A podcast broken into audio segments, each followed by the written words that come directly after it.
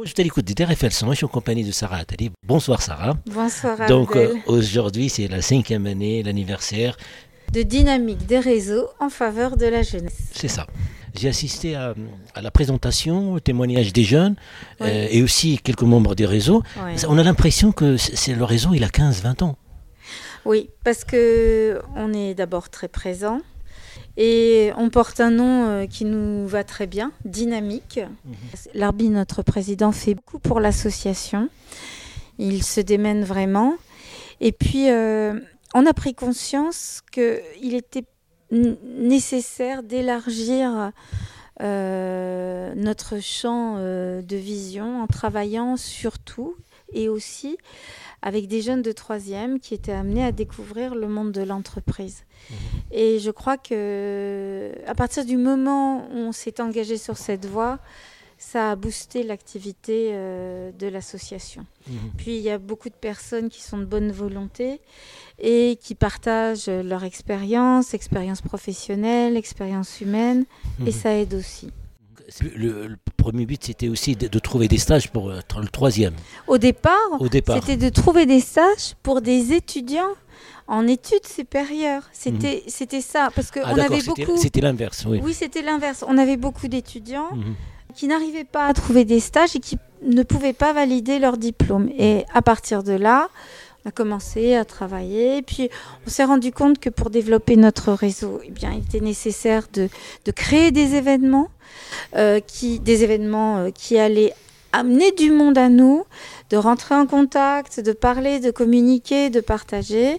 Et à partir de là, d'élargir un réseau de personnes euh, susceptibles de prendre en stage Mhm. nos étudiants. Mhm. Ça, ça a débuté de cette manière-là. Donc il y a une connaissance avec le jeune, et Oui, c'est un accompagnement pour qu'il soit rassuré parce qu'on demande beaucoup aux jeunes. on leur demande beaucoup. Mhm. On leur apprend pas à être, à avoir confiance en eux. Je suis chargée d'enseignement en communication à l'Université des sciences et sur la qualité de vie au travail à Polytech à Tours. Mhm. Et ce que je constate, c'est que les étudiants sont amenés à prendre des notes, mais n'ont aucune confiance en eux. Mhm. On ne leur apprend pas l'autonomie de la pensée, l'autonomie aussi euh, dans euh, de choix. Euh, Ce sont des étudiants qui prennent des notes et qui ne sont pas du tout les sujets de leur vie. Et n- notre association, par les événements qu'elle crée et les conférences qui sont données, vise à donner une certaine confiance à ces jeunes. Mhm. On leur explique que se poser en victime, ce n'est pas une solution. Mhm. Croire en soi, c'est important. Euh, réaliser ses rêves euh, aussi et ne pas euh, penser qu'on met une barre trop haute aux rêves que l'on a, Mhm. que tout est possible. Et c'est vraiment notre leitmotiv. Euh, si je ne me trompe pas, vous êtes avocate aussi. Oui, je suis avocate, je défends les réfugiés, donc c'est vraiment euh, de l'humain, que, que ce Mhm. soit l'enseignement ou euh, dans mon métier en tout cas et dans mon domaine. Euh, Je plaide essentiellement à la Cour nationale du droit d'asile, je le fais depuis longtemps. C'est aussi un métier euh, vraiment d'engagement Mhm. et c'est un métier où on travaille aussi sur la confiance en Mhm. soi avec un client, un requérant Mhm. qui a été persécuté dans son pays, qui a été torturé, qui a été maltraité en raison de son obédience religieuse, en raison euh, de sa sexualité. Vous avez dans certains pays, les homosexuels sont, pénalement punis, Ouais. etc. Donc euh, ce- cette humanité, euh, bah, c'est le métier hein, qui Mhm. veut ça. Mhm. C'est- aussi euh, quelque chose qui me permet de travailler voilà, dans l'association justement euh, sur la bienveillance, la confiance en soi, d'expliquer que tout est possible et qu'on peut vivre les pires choses dans la vie Mhm. et s'en remettre, la résilience. Mhm. C'est justement dans le réseau, il n'y a pas que de trouver des stages ou l'accompagnement, il y a aussi euh, la confiance en soi. Oui. on a reçu euh, Samy par exemple, Oui, euh, qui a, qui a, qui, ça, il m'a étonné en fait, c'est simplement d'avoir confiance, euh, Oui. d'exposer, de parler devant, d'avoir cet accompagnement aussi. C'est original en fait. Alors en fait, euh, souvent, par exemple, aujourd'hui, c'est les 5 ans de l'association. Beaucoup de jeunes sont présents et certains ont amené leur CV. Et là, on était deux, trois de, l'association à lire les CV avec ces jeunes, à faire des remarques en disant ben voilà, tu peux peut-être modifier ça, présenter ça, etc. Mhm. Euh, et puis euh, de, de, dire par exemple, tu vois, ben, tu, tu, peux mettre, moi j'ai dit à une petite jeune fille, ben, tu es habillée tout en noir, mais tu peux mettre un pantalon noir, une chemise noire, mais une veste de couleur, redresse-toi, regarde droit dans les yeux. Mhm. Bon, c'est le bas, bas de la communication. Parfois il suffit de pas grand-chose en fait pour que la personne en face réagissent, prennent conscience de certaines choses mhm. et qui peuvent paraître euh, futiles ou liées à des détails, mais souvent les choses elles se jouent à des détails. Mhm. Hein. Oui, et moi ce qui m'a frappé dans ce réseau, parce que j'ai, il y a une mixité euh, incroyable dans ce réseau-là, donc oui, c'est un choix délibéré. Mhm. Pour nous, c'est très important.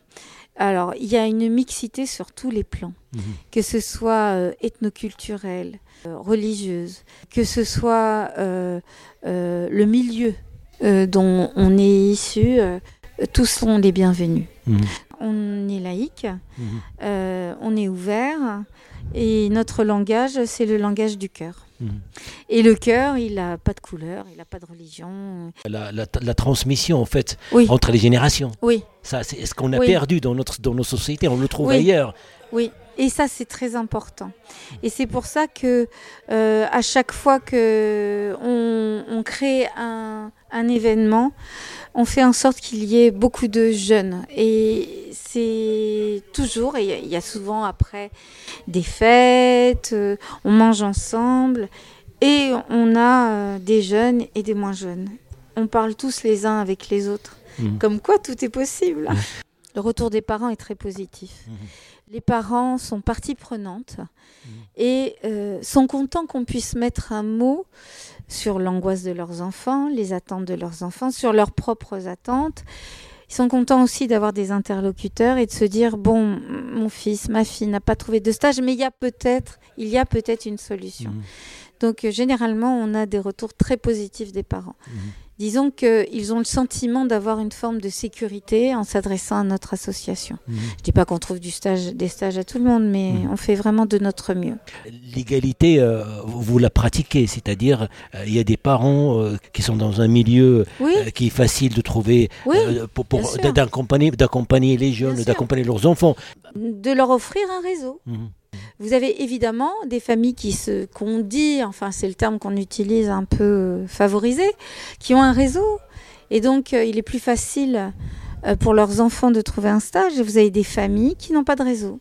Et nous, nous allons nous substituer à, un réseau qu'ils n'ont pas. Et lorsque moi j'ai vu les témoignages, il y avait, c'est émouvant en fait par rapport à. Et, ils ont profité du réseau, du, contact, et, à leur tour, ils adhèrent. Mais ça, ça, nous donne du courage aussi. Mhm. Et ça nous conforte dans l'idée que nous sommes alignés, c'est-à-dire nous sommes sur la bonne voie dans ce sens-là. Mhm. On ne peut pas pallier euh, euh, l'activité des pouvoirs publics. On apporte une petite pierre euh, à un édifice.